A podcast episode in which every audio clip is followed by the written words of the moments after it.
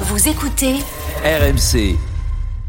7h25, je me tourne vers Manu Le Chypre pour le Chypre d'affaires. Et Manu, oh bah c'est un peu de- c'est un peu la Fashion Week de Manu Le Chypre. C'est le Ouais, salon, c'est le grand salon mondial du vin Wine Paris Ouais. qui se tient en ce moment. Et euh, avec Manu, on revient sur la consommation de vin qui ne baisse plus.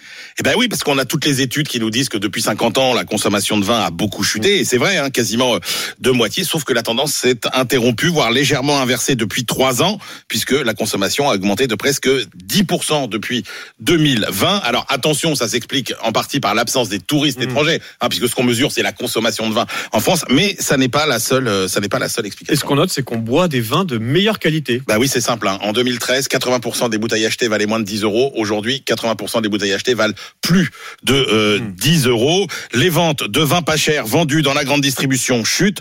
Les ventes de vins plus chers augmentent dans les restaurants, chez les cavistes, dans les foires et les salons et sur Internet. Et là où c'est intéressant, c'est que le marché du vin évolue comme toutes les filières agricoles aimeraient voir leur marché évoluer. On a entendu les laitiers qui protestent tout à l'heure. Et ben là, en fait, on va vers des produits plus qualitatifs, vendus plus chers par des circuits plus courts pour une consommation plus raisonnée avec des marges plus élevées pour les producteurs. C'était le Chypre d'affaires avec Manu Le Chypre, comme tous les matins, à retrouver aussi en podcast, évidemment, sur l'appli RMC.